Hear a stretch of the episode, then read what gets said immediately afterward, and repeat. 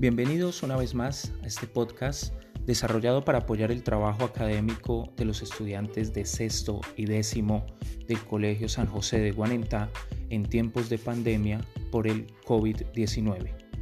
Mi nombre es Jorge Eliezer Pacheco Gualdrón y esto es La Escafandra.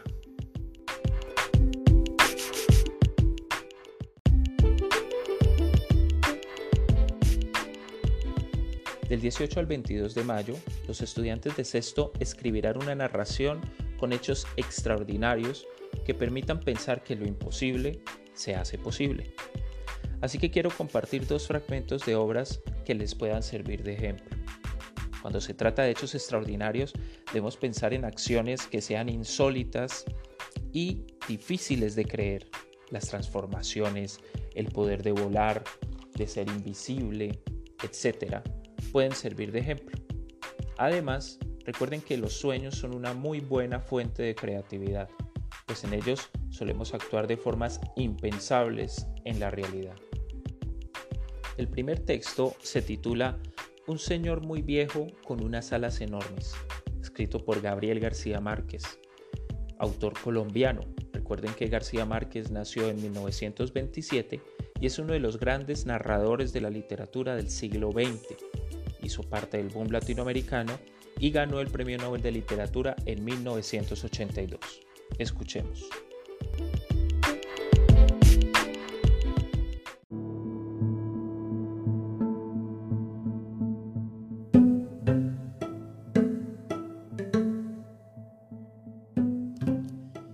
Sucedió que por esos días, entre muchas otras atracciones de las ferias errantes del Caribe, llevaron al pueblo el espectáculo triste de la mujer que se había convertido en araña por desobedecer a sus padres.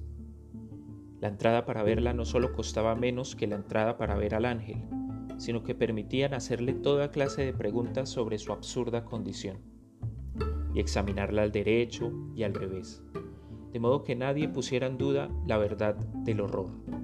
Era una tarántula espantosa del tamaño de un carnero y con la cabeza de una doncella triste. Pero lo más desgarrador no era su figura de disparate, sino la sincera aflicción con que contaba los pormenores de su desgracia. Siendo casi una niña, se había escapado de la casa de sus padres para ir a un baile, y cuando regresaba por el bosque, después de haber bailado toda la noche sin permiso, un trueno pavoroso abrió el cielo en dos mitades y por aquella grieta salió el relámpago de azufre que la convirtió en araña. Su único alimento eran las bolitas de carne molida que las almas caritativas quisieran echarle en la boca. Semejante espectáculo, cargado de tanta verdad humana y de tan temible escarmiento, tenía que derrotar sin proponérselo al de, al de un ángel despectivo que apenas si se dignaba mirar a los mortales.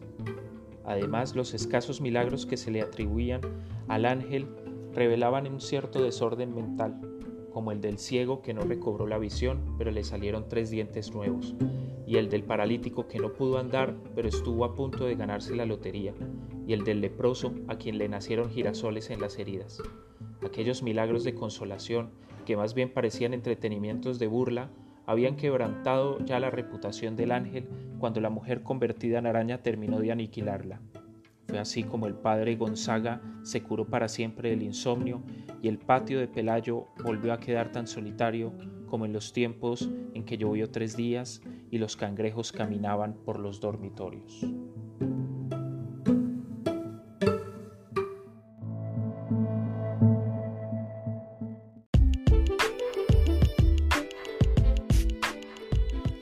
El siguiente fragmento es de una obra muy conocida escrita por Lewis Carroll. Él fue escritor, matemático, fotógrafo, nació en 1832 en el Reino Unido y escribió Alicia en el País de las Maravillas, cuyo fragmento leeré a continuación.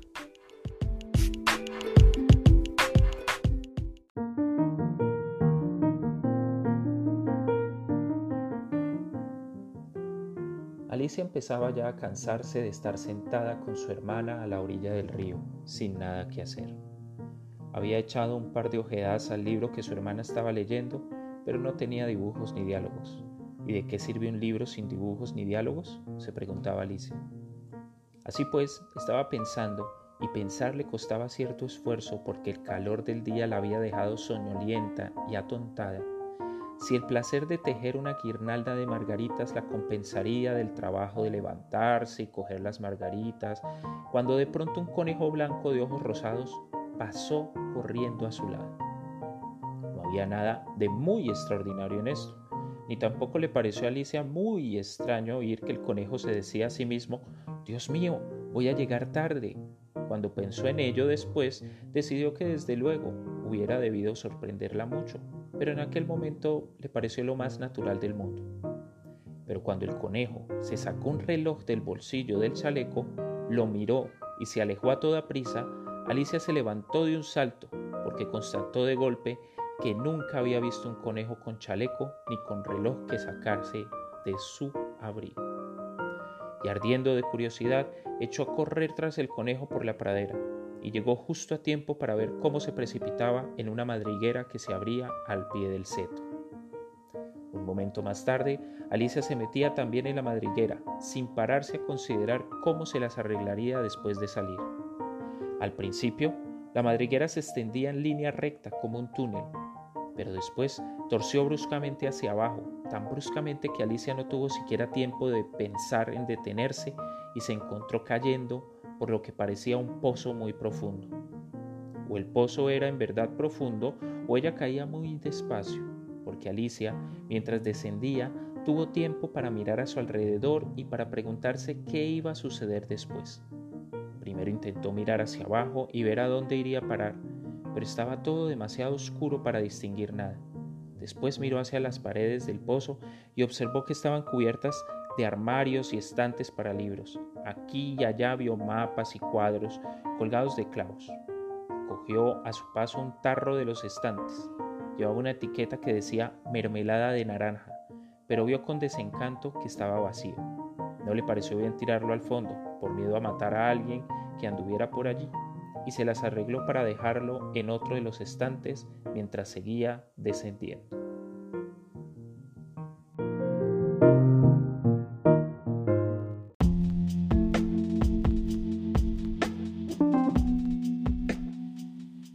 Este espacio, como no, está abierto para ustedes. Desde aquí resolveremos preguntas, escucharán sus propias voces y haremos de este distanciamiento algo más amable. Para eso, no olviden escribirme a jpacheco.colegioguarenta.edu.co y mantenerse en contacto conmigo en los grupos de WhatsApp. Muchas gracias.